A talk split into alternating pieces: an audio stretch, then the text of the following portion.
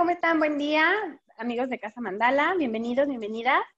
El día de hoy vamos a tener una entrevista con Refugio Hernández. Hola, Refu.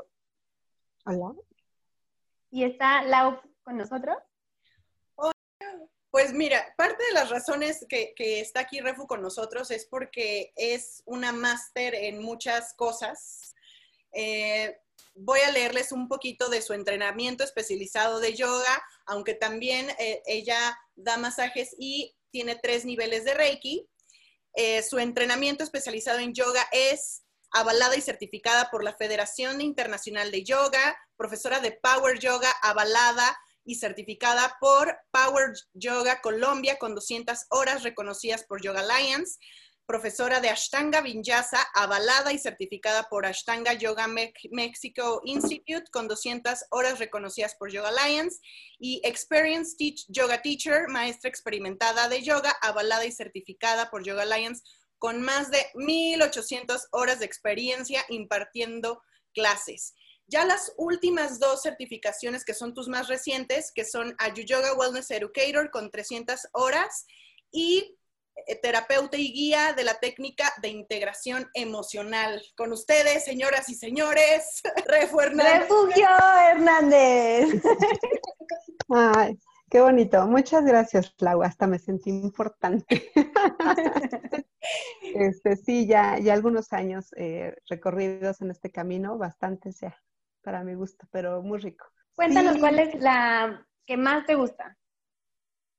Mm, híjole, es que es, es una pregunta difícil de contestar porque em, creo que han sido momentos de mi vida. Cuando me he enfocado en algo específicamente, pues es porque en ese momento de mi vida estaba en algún proceso específico, pasando por ciertas situaciones o circunstancias, elaborando algunos puntos específicos. Eh, sin embargo, sí puedo reconocer que me he enfocado en la práctica de vinyasa como algo pues muy constante en mí y eh, es justo esta intención de poder fluir como se fluye en la vida. Para mí el tapete es como como un aspecto de la vida, eh, una oportunidad de revisar cómo voy funcionando a lo largo de la vida. Y la práctica de vinyasa, que por épocas han sido como muy dinámica, muy fluida, este, muy cardio, muy loca, muy subir, bajar, parado de manos, para cosas así. Y después en otras épocas mucho más suave, metiendo más equilibrios, o sea, le, le he ido ahí combinando también con respecto a cómo estoy yo en esos momentos pero es como esta intención de que el tapete sea una expresión de lo que vivo y a veces me cacho yo misma diciendo, ay, ya, por favor, que me saquen de esta postura. Y así me pasa en la vida, que quiero salir huyendo, ¿no? Entonces, ok, respiro, y, pero eh, sí, no, no hay una específica y a, veces en la misma semana puedo hacer dos cosas, en la misma semana me quité el micrófono, en la misma semana me puedo estar haciendo dos cosas diferentes porque pues estoy diferente en la misma semana o en el mismo mes puedo una semana hacer algo más dinámico y algo después más suave. Entonces, no hay como una constante, ¿no? ¿Cómo relacionas directamente la integración emocional y ayurveda, estas dos últimas? Estas dos últimas técnicas que he estudiado. Ok, eh, bueno, en realidad lo que a mí me, me ha gustado mucho de la práctica de yoga es que y lo que he ido entendiendo a lo largo de todos estos años, evidentemente, pues es que no solo somos cuerpo físico. Entonces, en, el mismo texto de Patanjali nos explica ampliamente cómo estamos como por capas eh, integrados, ¿no? Entonces, tenemos diferentes planos que, a través de los cuales funcionamos. Pues uno de ellos es nuestro cuerpo físico y la práctica de yoga, la mayoría de las personas llegamos a ella a través de, las asanas, del cuerpo físico, de hacer una práctica física. Eh, pero no somos solo cuerpo físico. Y después eh, también somos un cuerpo energético, somos eh, sí, energía de vida y tanto la recibimos del exterior, la energía del universo o el prana, como nosotros estamos produciendo nuestra propia energía y somos una expresión de energía, ¿no? Por ejemplo, a través de los chakras.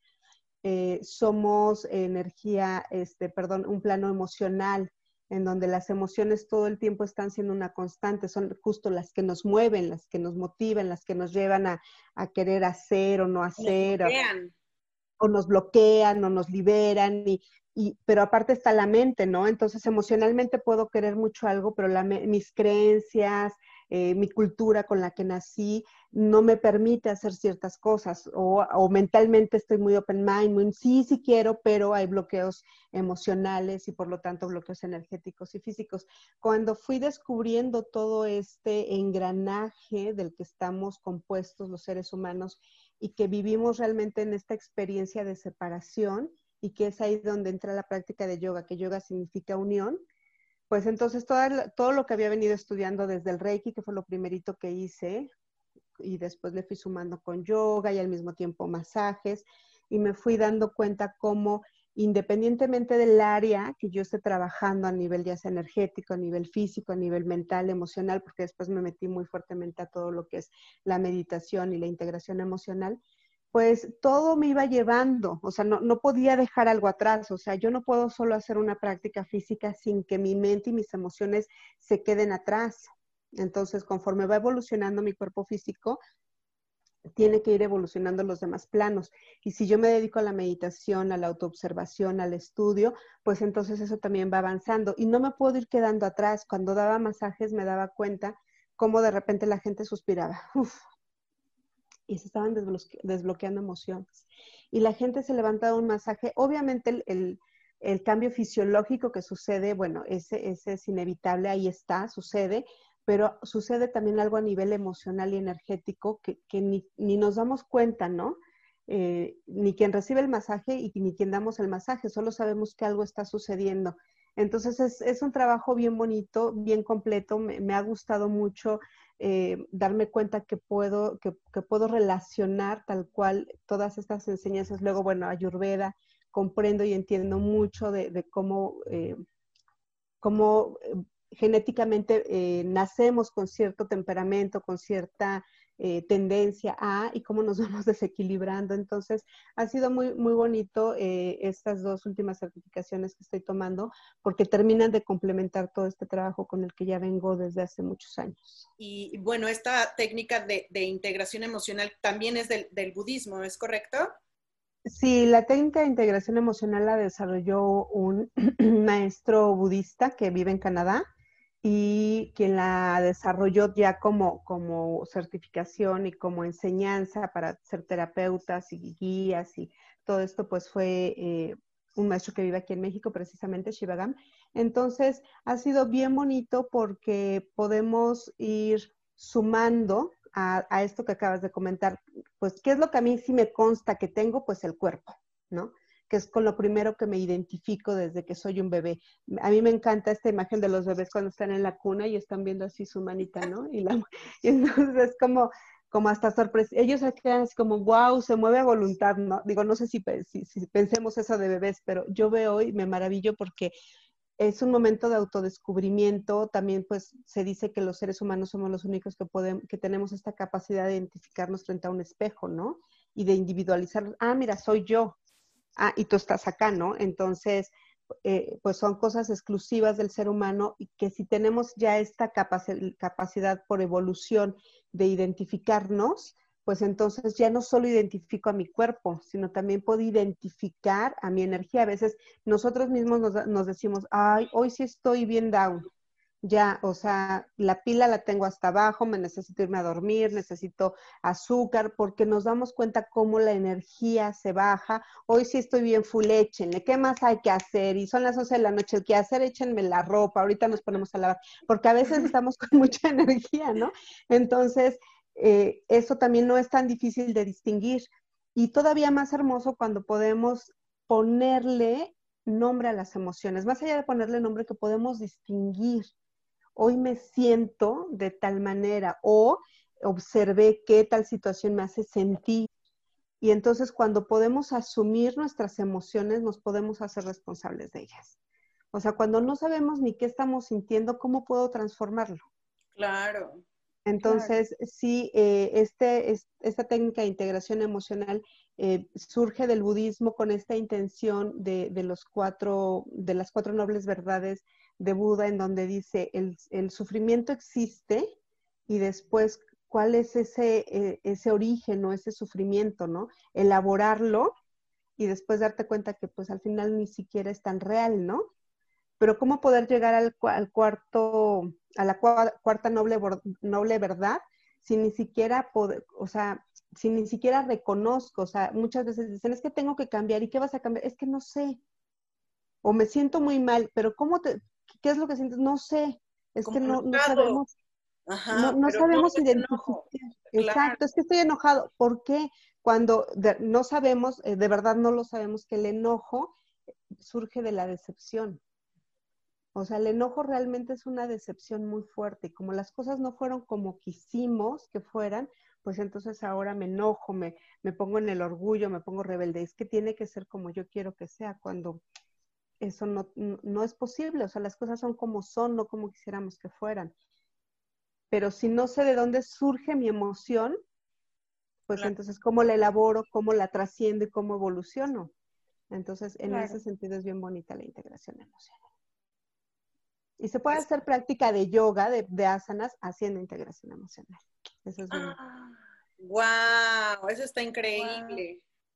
La intención de este podcast es justo comentar una frase que en este momento voy a poner, que creo que tiene mucho que ver con el tema de justamente es una frase de Buda y dice, no es el cambio lo que produce dolor, sino la resistencia a él. A mí me gusta siempre poner el ejemplo de fricción cuando está sucediendo algo y yo no logro em, adaptarme, por llamarlo de alguna manera, o fluir, que es lo que les decía hace rato con la práctica de yoga, pues vamos fluyendo conforme se va necesitando una inhalación, elevo brazos, una exhalación los bajo, me giro, me tuerzo, subo, o sea, todo este tipo de movimientos en la práctica de yoga, pues es fluir con la intención de que después sales de tu tapete y en la vida hay que fluir. Y entonces a lo mejor llevas mucha prisa y estás fluyendo sobre insurgentes con los semáforos que van en cadenita y van en verde y de repente ya te toca el alto. Y no puedes pasarte el alto porque ya te tocó el alto.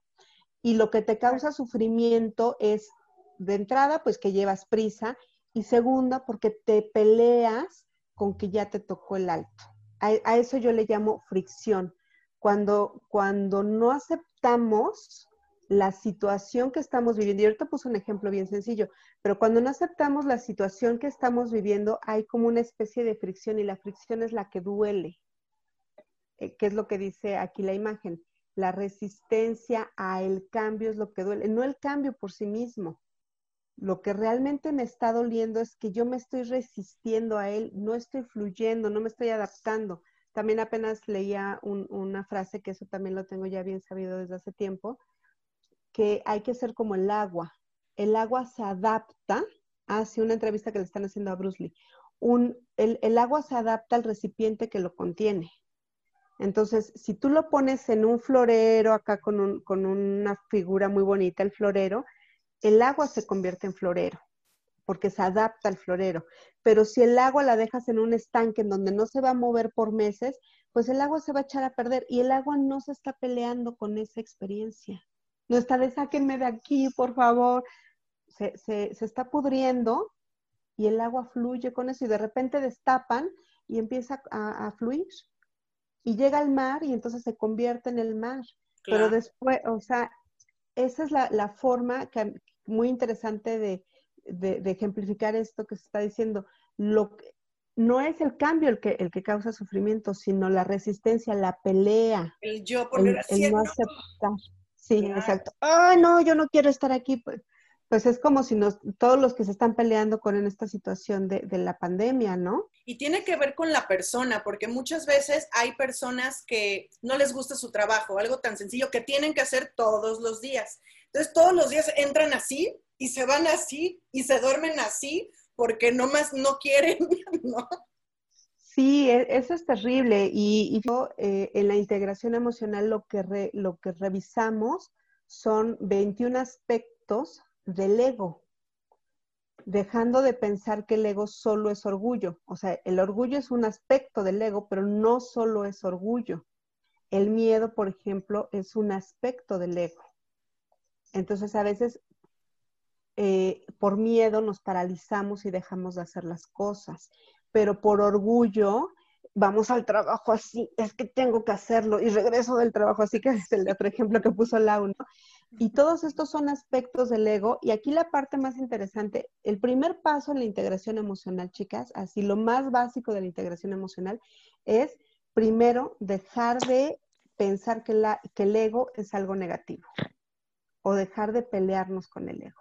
El ego no es malo, el ego eh, es parte de nuestra, eh, de nuestra humanidad.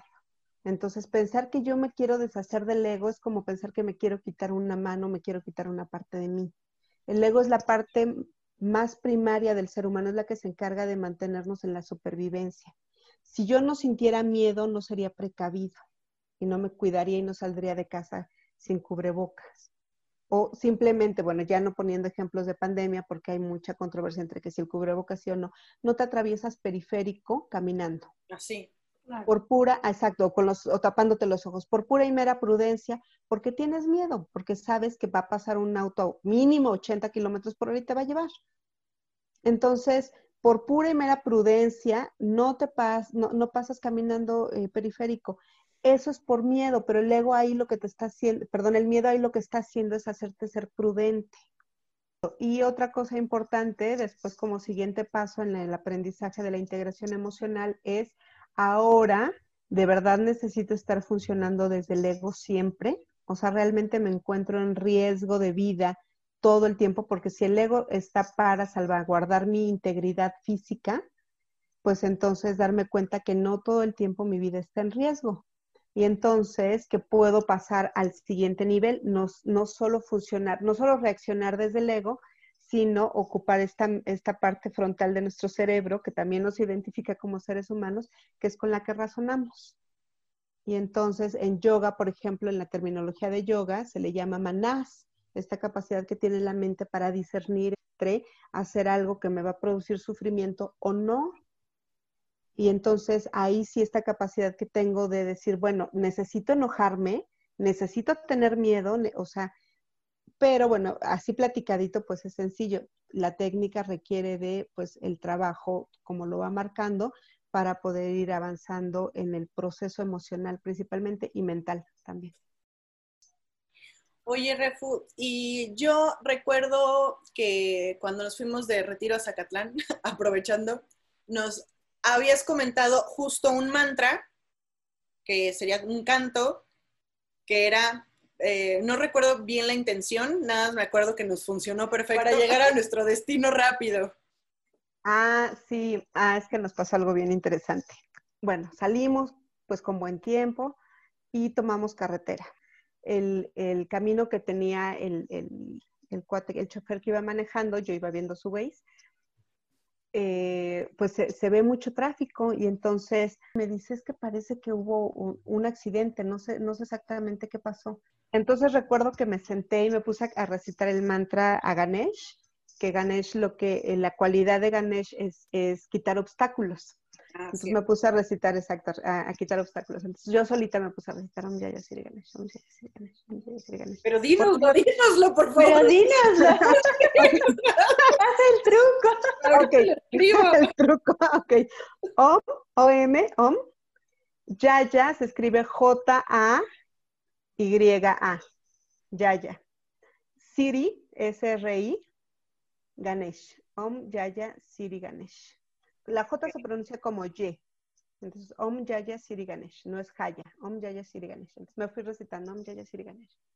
Entonces, con toda la intención de, pues, no mantener el control, sino justo para no ponerme toda neurótica porque soy controladora, respiré, la carga y pues bueno, que, que, se abra, o sea, fue como soltarme a Dios y decirle, a ver, pues tú decide, o sea, si, si, si el retiro va a llevar la secuencia que yo traigo organizada, pues tú nos vas a dar la oportunidad de llegar.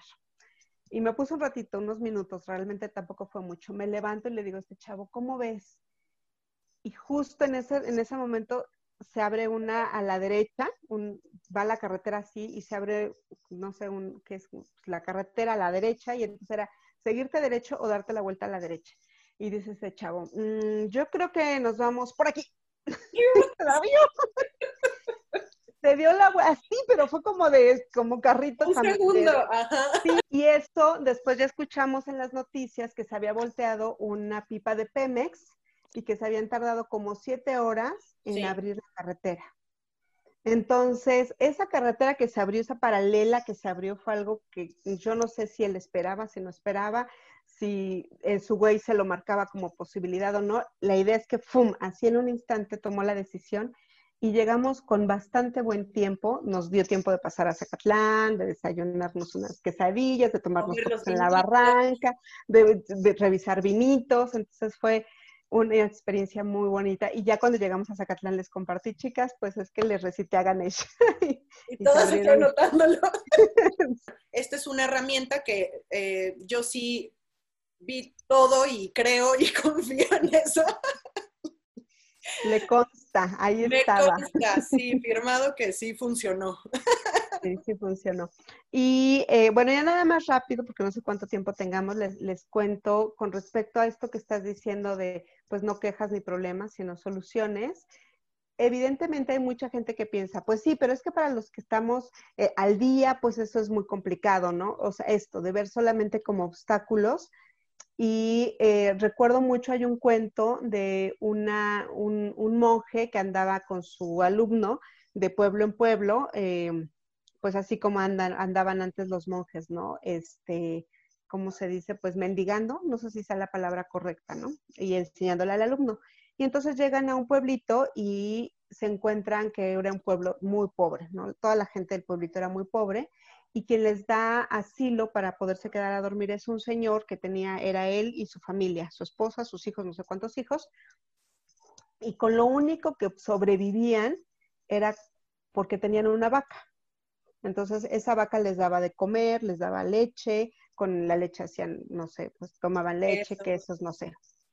Y la ocupaba también para arar la tierra, y bueno, la pobre vaquita era la que les, lo sacaba de la bronca, pero estaba nada más en la pura supervivencia. Y entonces, en la madrugada, antes de irse ya del, lugar, eh, el maestro saca la vaca de la, del lugar donde la tienen guardada y la lleva a la barranca y la tira. Y el alumno le dice, oye, ¿qué acabas de hacer? O sea, ¿qué hiciste? Eres un inhumano. Ellos lo único que tienen es la vaca y son gente muy pobre. ¿Por qué hiciste eso? Y le dice, pues por lo mismo, porque es lo único que tienen. Por eso se las tira a la barranca. Entonces el alumno así todo espantado. Yo también cuando lo leí la primera vez a mi corazón me latió, pobre gente, ¿por qué le hizo eso? Y entonces ya se van y se olvidan de, de estas personas y se van.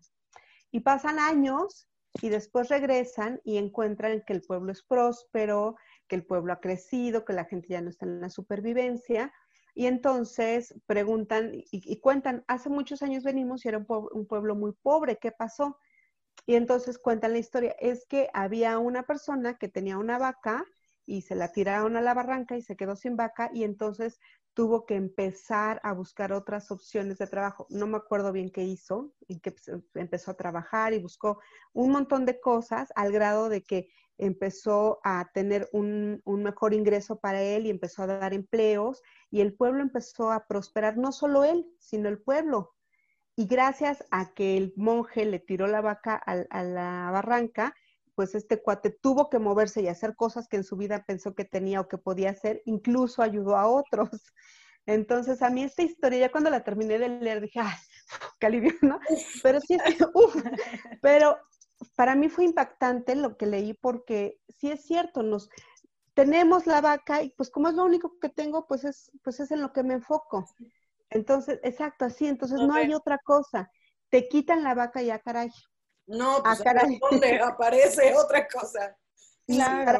Para, muchos la pandemia ha sido eso, perder y la es esta parte como lo que nos dijiste al principio, ¿no? De ser como el agua y buscar la manera más rápida de acoplarnos, de amoldarnos a la situación, porque la, la situación está cambiando. Fíjate que hace poco entré a una conferencia y en la conferencia era con, este, le estaba dando el que estaba postulado para presidente, le estaba dando a mí, y él decía, es que ahorita lo que está pasando en el país, mucha gente se acerca pues a, los estudiados, a los grandes, para decir, ¿y cómo vamos a hacer para salir pues de toda esta situación económica, cómo vamos a reactivar el país.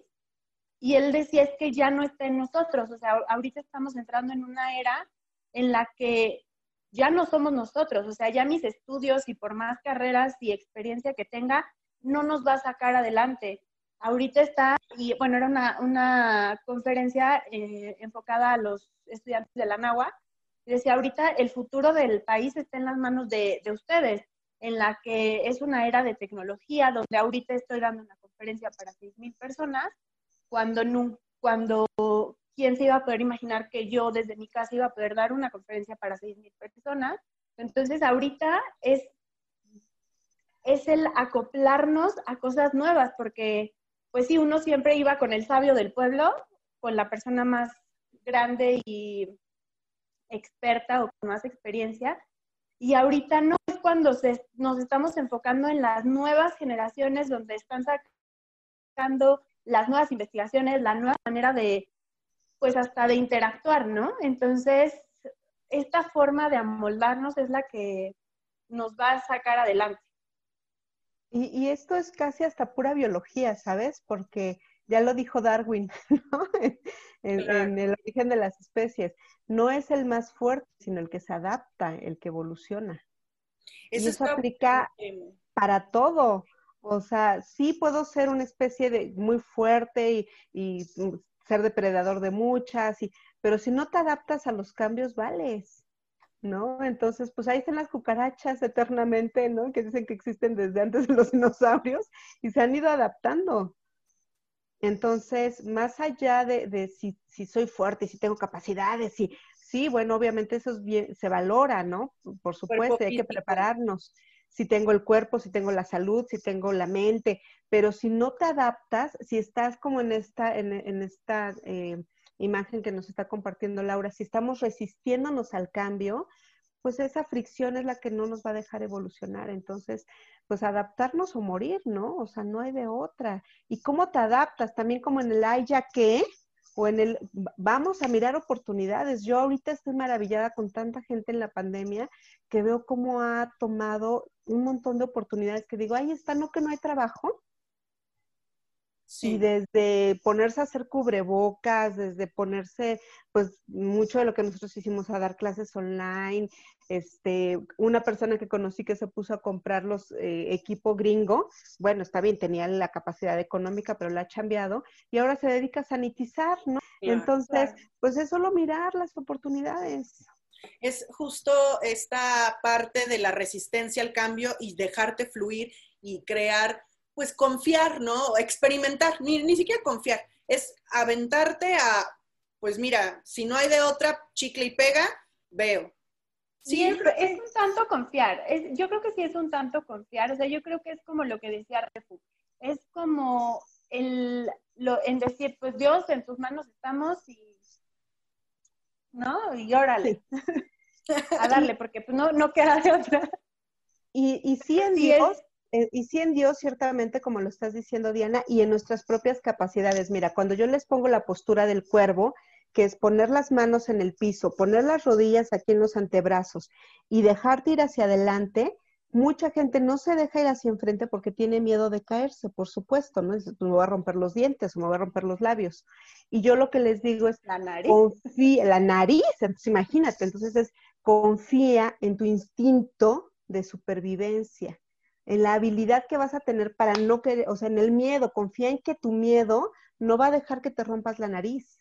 Entonces, déjate llevar con el peso, mira hacia adelante para que no te gane, tata, pero confía en que si te vas a, que si te va a ganar el peso, vas a caminar con las manos, vas a girar la carita, confía en que tienes todo lo que necesitas para protegerte y no lastimarte. Entonces es confiar en Dios, pero también es confiar en que yo no soy tan bruto como para dejarme ir de boca, ¿no? Porque tengo porque aparte no sabemos, claro, y no sabemos qué hay más allá, porque muchas veces tenemos un bloque que tenemos miedo a cruzarlo porque no, no vemos, ¿no? Esta neblina que dices, híjole, no, es que seguramente allá, o sea, si aquí estoy mal, allá voy a estar peor. Y en el momento en el que confías tanto en tu persona como en Dios y dices, bueno, pues ya, que sea lo que Dios quiera, y cruzas esa neblina, no sabes si hay este, no sé, el paraíso, ¿no? O sea, hay todo lo que necesitas y es mucho mejor de la situación que estás viviendo, pero es ese miedo y esa resistencia, pues es que aquí, aunque sea tengo esto y lo que decías, ¿no? De la vaca, pues es que aunque sea aquí tengo a mi vaquita y de aquí vivo, pero no sé si cruzando está, pues te digo, el paraíso. El paraíso, claro. Sí, sí, pues es justo lo que les contaba un poquito ahorita antes de empezar la entrevista. Me piden que desocupe el espacio donde vivo, el departamento, y voy y me encuentro con algo que no siquiera visualizaba como posibilidad para mí, ¿no? Entonces, bueno, o sea, realmente me habría decir, bueno, pues no me puedo quedar aquí, ¿cómo me voy a quedar en un lugar en donde no quieren que esté, ¿no? Y aunque me dan tres meses para desocupar, pues desde ahorita puedo buscar y fui y me encontré con algo maravilloso y que digo, wow, o sea, si yo me hubiera sentado a llorar todo ese día en la tarde, a decir es que me acaban de echar de donde vivo en plena pandemia, pues no hubiera encontrado lo que encontré. Entonces, pues es, es como comenzar realmente a, te digo, a confiar en, como tú bien dices, Diana, en Dios y en lo que yo tengo y en mi capacidad de respuesta, pues es la famosa resiliencia. Claro. Claro.